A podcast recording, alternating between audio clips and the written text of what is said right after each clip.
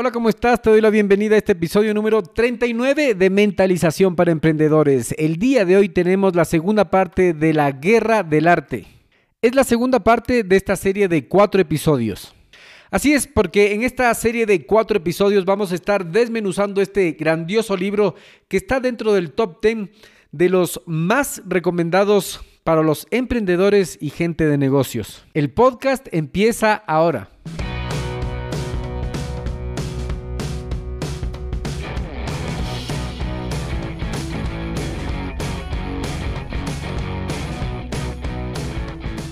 Hola a todos y bienvenidos al podcast Mentalización para Emprendedores, donde juntos nos preparamos para despertar la conciencia. Yo soy Eric Seguel. ¿Sabías que los emprendedores y empresarios más exitosos leen en promedio 40 libros anualmente? Y muchos atribuyen su éxito a este hábito de aprender constantemente. De hecho, esta es la diferencia entre los que se actualizan y los que fracasan. Esta automatización del aprendizaje y esforzarse constantemente para mejorar cada día. En este podcast Mentalización para Emprendedores hacemos fácil para ti construir y mantener el mismo hábito, el mismo proceso de aprendizaje constante de los emprendedores y empresarios más exitosos. Simplemente escuchando a este podcast, asegúrate de suscribirte en Apple Podcast y sintonizarnos cada martes y jueves para nuevos episodios. Y si quieres profundizar más tus conocimientos de los temas de los que hablo en este espacio, ingresa a nuestra página web y hazte miembro hoy día.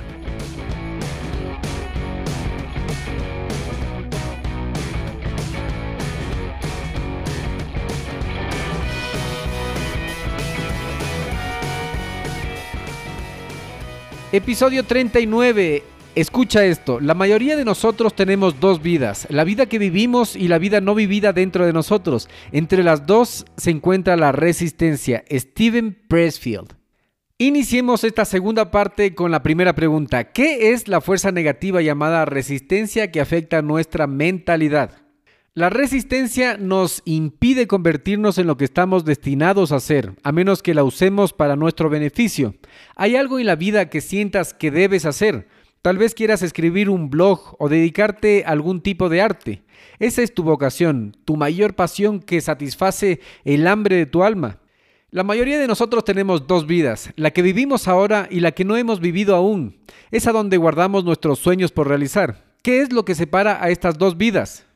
Así es, es la resistencia, esta palabra, este concepto que se repite y se repite en el libro y es por eso que es el tema central de nosotros el día de hoy y vamos a escucharla un montón de veces. ¿Por qué postergamos y esperamos que el futuro automáticamente nos traiga a alguien que nos descubra y nos ayude a cumplir eso en que soñamos? La respuesta es que no va a llegar nadie, así que deja de esperar. Postergas porque sientes miedo e inseguridad, que son ambas formas de resistencia. La resistencia nos impide realizar nuestros sueños no vividos. Por ejemplo, si tu sueño es escribir una gran novela, sentirás miedo tal vez, un temor al rechazo o a que no se cumplan las expectativas de las personas que te rodean o tus propias expectativas. Ese es el temor que puede impedirte incluso intentarlo. En lugar de dejar que la resistencia te detenga, úsala para tu ventaja. Está bien sentir miedo y dudas. Estas emociones significan que realmente te importan tus sueños. No tendrías miedo de fallar en algo si no te apasiona profundamente. El miedo puede ser una buena indicación de que tu sueño es lo suficientemente significativo como para perseguirlo. Al parecer, este es el secreto del éxito para muchos profesionales, como abogados, arquitectos y actores exitosos. En un estudio se les preguntó a los invitados por qué eligieron ciertos retos. Muchos profesionales respondieron que eligen estos retos a los que les tienen miedo, reconociendo que el miedo es el indicador infalible de que van por el camino correcto y que tendrán pasión por realizarlo así se ven obligados a enfrentarse y perseguir esto que les produce miedo. Al igual que estos profesionales, puedes usar tú tu miedo para motivarte a ti mismo. No te dejes dominar por el miedo y la duda, sino que tienes que reconocer que estas emociones pueden ser una herramienta para orientar tu carrera hacia los sueños que consideres más importantes. Recuerda que esta energía negativa llamada resistencia se alimenta de tu miedo y lo utiliza para desviarte de tu llamado en la vida, de tu vocación. Esto nos ha llevado a la pregunta número 2. ¿Alguna vez has tenido un sueño ambicioso, pero has vacilado al respecto? Tal vez querías comenzar un nuevo negocio innovador, pero algo te detuvo. La respuesta es que cualquier cosa nueva que esté en nuestra rutina y que nos aleje de lo habitual, de lo que habitualmente hacemos, estará naturalmente acompañada de esta fuerza negativa llamada resistencia.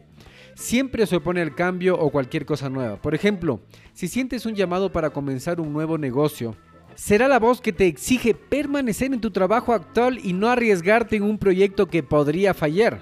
Si deseas comenzar una nueva dieta, la resistencia será la voz y tu pensamiento que diga, bueno, hoy voy a comer bien para mañana comenzar la dieta. Esa sensación de resistencia es perfectamente normal, es impersonal y universal y afecta a todos. La resistencia tampoco discrimina entre intereses.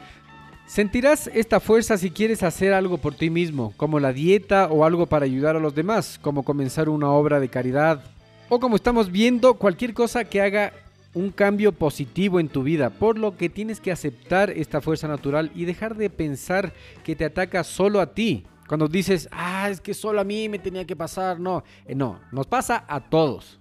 De hecho, la resistencia incluso afecta a personas que tienen tanta experiencia como por ejemplo el actor Henry Fonda. Incluso en su vejez vomitó antes de cada presentación teatral.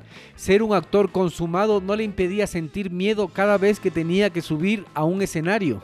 Y de nuevo, puede manifestarse de muchas maneras. El miedo al fracaso, la duda, la procrastinación o aplazamiento son formas diferentes de resistencia. Podemos aprender cómo vencerla reenfocando constantemente nuestros sueños, comprometiéndonos con nuestro oficio y aceptando que esta fuerza negativa desafiante es parte natural y necesaria de nuestro viaje. Y con esto continuamos con la pregunta número 3. ¿Cuál es la mejor manera de vencer la resistencia en base a lo que nos dice el autor de la Guerra del Arte? La mejor manera de luchar contra la resistencia es ser un profesional y dedicarte a tu sueño como un trabajo de tiempo completo.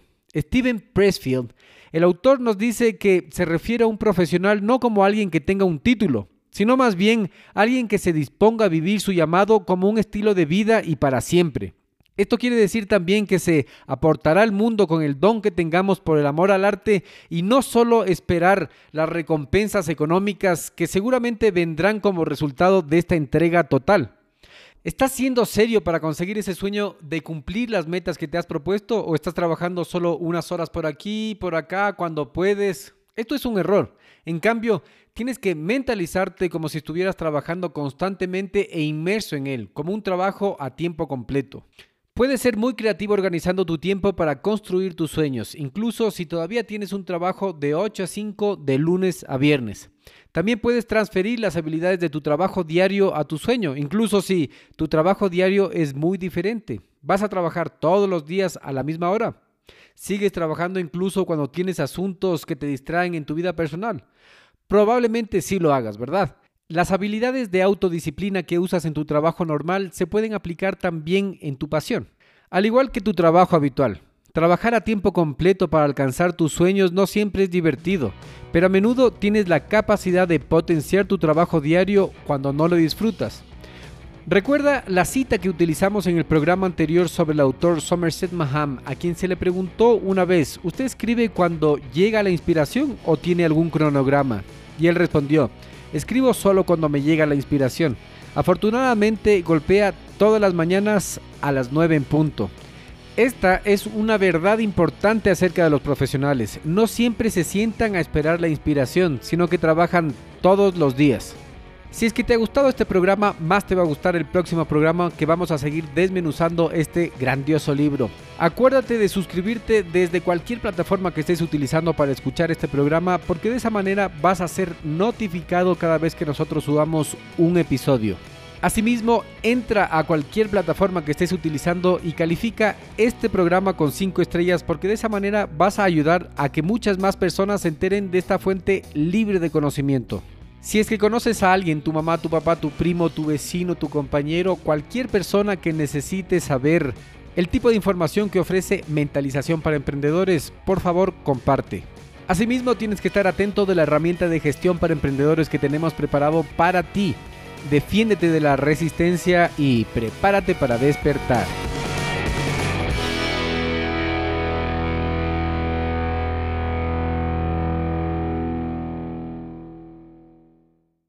Episodio número 40 de Mentalización para Emprendedores. El día de hoy tenemos la tercera parte de la Guerra del Arte. Si es que escuchaste que eran cuatro partes, no, son tres. Esta es la tercera de tres, tres de tres.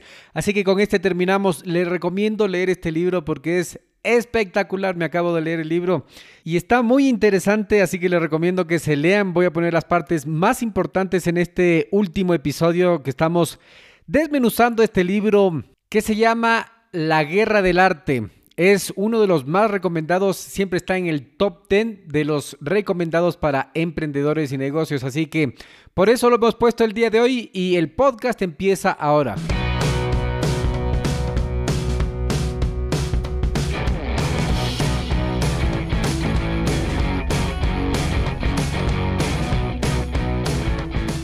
Hola a todos y bienvenidos al podcast Mentalización para Emprendedores, donde juntos nos preparamos para despertar la conciencia. Yo soy Eric Seguel. ¿Sabías que los emprendedores y empresarios más exitosos leen en promedio 40 libros anualmente? Y muchos atribuyen su éxito a este hábito de aprender constantemente. De hecho, esta es la diferencia entre los que se actualizan y los que fracasan. Esta automatización del aprendizaje y esforzarse constantemente para mejorar cada día. En este podcast Mentalización para Emprendedores hacemos fácil para ti construir y mantener el mismo hábito, el mismo proceso de aprendizaje constante de los emprendedores y empresarios más exitosos. Simplemente escuchando a este podcast, asegúrate de suscribirte en Apple Podcast y sintonizarnos cada martes y jueves para nuevos episodios. Y si quieres profundizar más tus conocimientos de los temas de los que hablo en este espacio, ingresa a nuestra página web y hazte miembro hoy día.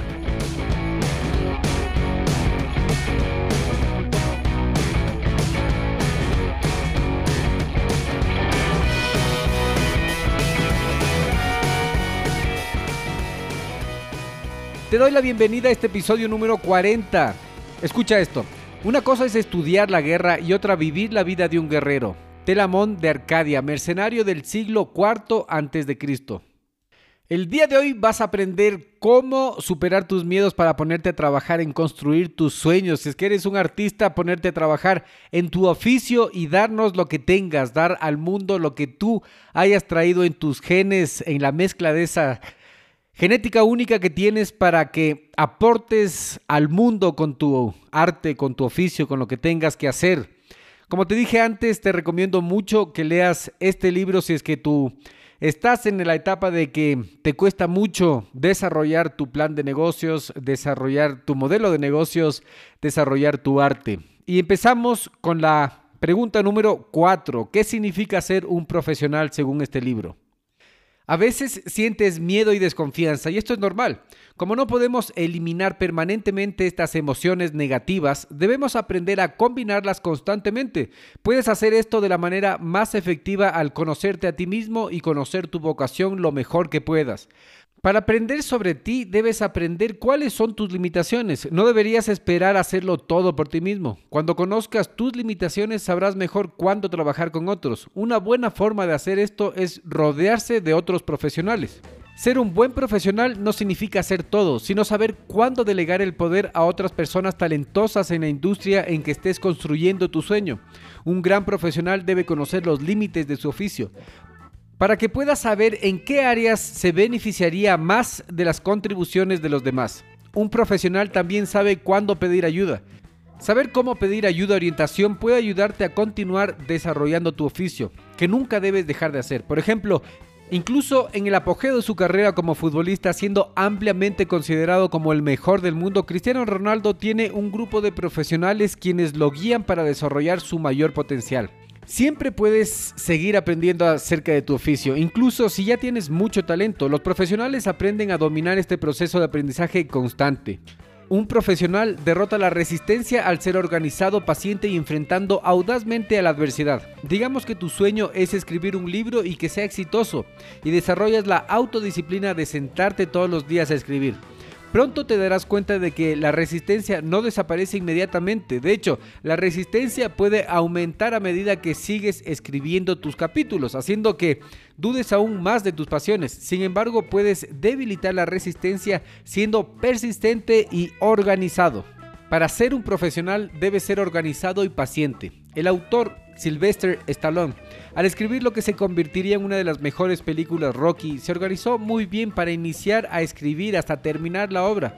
Escribió todos los días a las 5 am con o sin ganas, pero se centró en marcarse el paso a través del proceso de la escritura. No se propuso un objetivo poco realista. Al igual que Rocky, trata de concentrarte en el proceso de tu trabajo en lugar de solo imaginar el resultado final. Centrarse en el proceso en lugar de tratar de lograr el objetivo lo más rápido posible ayudará a debilitar la resistencia. Está bien si el proceso es lento, ya que eso es normal. Tienes que ser paciente si quieres los mejores resultados. Como parte de enfocarte en el proceso, también aprende a aceptar que siempre enfrentarás la adversidad en el camino. En lugar de renunciar cuando enfrentas un problema, prepárate para ver los nuevos desafíos como pasos a seguir para alcanzar tu objetivo. 5. Existen fuerzas mentales positivas que podemos usar para contrarrestar la resistencia. Aunque todos tienen que enfrentar las fuerzas negativas llamadas resistencia, la buena noticia es que también hay fuerzas positivas que nos ayudan. Las musas son esas fuerzas positivas. En el poema épico de Homero, La Odisea, escribe que hay nueve diosas llamadas las musas que inspiran creatividad e ideas en los artistas. Presentan ideas a artistas dedicados y los ayudan a vencer la resistencia. De hecho, Homero mismo le pidió que pudieran contar la historia de la lucha de Odiseo de 10 años para regresar a casa después de la guerra de Troya. Nosotros también debemos tratar de invocar a nuestras musas para aprovechar las fuerzas y vencer la resistencia. La única forma de hacerlo es a través de la dedicación y el trabajo. El trabajo también te hará más abierto a otras fuerzas positivas que están fuera de tu control para ayudarte a vencer la resistencia. Un ejemplo de esto es lo que Platón describió como la locura, que se apodera de un artista un artesano. Esta locura es como la creatividad supercargada. El artista está completamente poseído por su arte y el objetivo de su creación. Esta fuerza sacude al artista de sus hábitos diarios, ayudándolo a dejar atrás la resistencia. Número 6. Los profesionales luchan contra las jerarquías para lograr sus objetivos. Ya sea el lugar de trabajo, una oficina, si eres servidor público y trabajas para el gobierno o incluso estudiante en la secundaria, todos hemos tenido que enfrentar la estructura de las jerarquías sociales en nuestras vidas. Las jerarquías existen en todas partes. Lo único que comparten las jerarquías es que siempre se oponen al cambio, dictando un lugar fijo para cada miembro de la jerarquía. La mayoría de las personas se definen a sí mismas y están definidas por las jerarquías en sus vidas y generalmente las jerarquías son bastante restrictivas. Por ejemplo, muchas personas luchan en lugares de trabajo que se oponen a dar libertad creativa a los empleados. La jerarquía mantiene a todos en un rol en particular. En tales entornos no se tolera los pensamientos nuevos e innovadores o fuera de lo común. Cuando trabajamos dentro de una jerarquía, nos vemos obligados a censurar nuestras acciones tratando de adivinar qué querrán nuestros clientes o nuestra audiencia. Nos vemos obligados a evaluar nuestro éxito por nuestro lugar en la jerarquía y por lo tanto estamos obligados a intentar constantemente subir dentro de esa misma jerarquía. Además de esto, las jerarquías nos alientan a ver a las personas como una grada, como un medio para lograr nuestros objetivos, en lugar de verlos como personas, como individuos. Los profesionales no se definen por el lugar que estén ocupando en la jerarquía. Al contrario, los profesionales luchan contra esas jerarquías al permanecer fieles en su oficio y trabajar para sí mismos en lugar de para sus jefes, sus clientes o su audiencia. Por ejemplo, Walt Disney, un profesional excepcionalmente notable, fue un notorio perfeccionista y firme creyente en su visión. Insistió en decidir sobre todos los productos que desarrolló, desde su diseño hasta cómo los clientes iban a interactuar en sus parques. Al trabajar a hacer realidad su propia visión, en lugar de tratar de adivinar qué es lo que le gustaría a los demás, creó una exitosa compañía llamada Disney World. Número 7. Los profesionales se comprometen con un cierto territorio en el que trabajan para lograr su objetivo. Este es su lugar de trabajo, su taller, su cancha. Ya sea que estés escribiendo una canción exitosa o dirigiendo una película que va a ser ganadora del Oscar, cada uno tiene su propia vocación. Así que el lugar donde trabajan los profesionales, su taller, su cancha, su gimnasio, se llama su territorio. Es ahí donde desarrollan su arte. Vamos de nuevo, por ejemplo, el lugar del pintor es su taller, el territorio del futbolista es la cancha, el piloto un avión. Así cada profesional tiene que hacer de su lugar de trabajo su territorio en el cual desarrollará su arte, su oficio, su deporte o lo que tengas que aportar al mundo. Entonces, ¿cómo sabes dónde está tu territorio? En primer lugar, tu territorio es donde te sientes apoyado. En este lugar que te sientes cómodo y desafiado. Podríamos apostar que cada vez que Ronaldo fue a la cancha, se sentía mucho mejor, un mejor profesional después de haberlo dado todo. En segundo lugar, tu territorio es el lugar que exige trabajo arduo día tras día. Es como tu gimnasio o donde desarrollas tu arte, tu taller. Y en tercer lugar, tu territorio es un recurso infinito. El único límite de cuánto puede devolverte tu territorio de trabajo está determinado por la cantidad de práctica y trabajo que tú le dediques. Los profesionales que se comprometen con éxito en su territorio no solo se benefician ellos, sino que incluso dejan su aporte al mundo. Por ejemplo, el trabajo de emprendedores como Jeff Bezos, dueño de Amazon en su territorio de ventas en línea, ha cambiado completamente el mundo. Y llegamos a la parte más importante de este libro que es tan interesante que se llama El arte de la guerra. ¿Se llama así? No, no se llama así. Se llama La guerra del arte. Antes quiero hacerte un llamado a la acción. Entra a cualquier plataforma que estés escuchando este programa y califique este programa con 5 estrellas porque de esa manera vas a estar ayudando a que muchas más personas se enteren de esta fuente libre de conocimiento. Asimismo, si te gustó este programa, más te va a gustar el taller que tenemos preparado para ti de emprendimiento, así como la herramienta de gestión que estamos trabajando para que tus emprendimientos sean mucho más fáciles de llevar y que vayas rompiendo la resistencia aplicando la gestión de proyectos en tus emprendimientos. Si es que todavía no te has suscrito al programa, por favor suscríbete porque de esa manera vas a ser notificado de cada episodio que nosotros preparemos para ti. Por último, antes de la aplicación de los conocimientos de este libro a tu vida, te voy a decir que si es que tienes tu papá, tu mamá, tu hermano, tu amigo, tu vecino, tu conocido, tu compañero, cualquier persona que pueda necesitar de esta información, por favor comparte. Aplicación para la vida. Ya sea que tu objetivo creativo sea artístico como escribir una novela o orientado a negocios como administrar una nueva empresa, tendrás que enfrentar las fuerzas negativas que se oponen a tu creatividad que se llaman la resistencia. ¿Cuántas veces hemos repetido esta palabra en estos tres episodios? No sé, pero fueron muchas. Y eso es muy bueno porque ya sabes, determinas quién es el oponente interno, el enemigo. Satán. ¿Has leído ese libro? Habla exactamente de esta fuerza negativa. Sí, negativa, pero necesaria para la vida, para los emprendimientos, porque si es que no supiéramos qué es malo, tampoco sabríamos qué es bueno, ¿verdad? Para lograr estas metas lejanas que tienes es necesario derrotar estas fuerzas. Puedes hacer esto aprendiendo a identificar estas fuerzas y luego superarlas mediante el trabajo y la persistencia.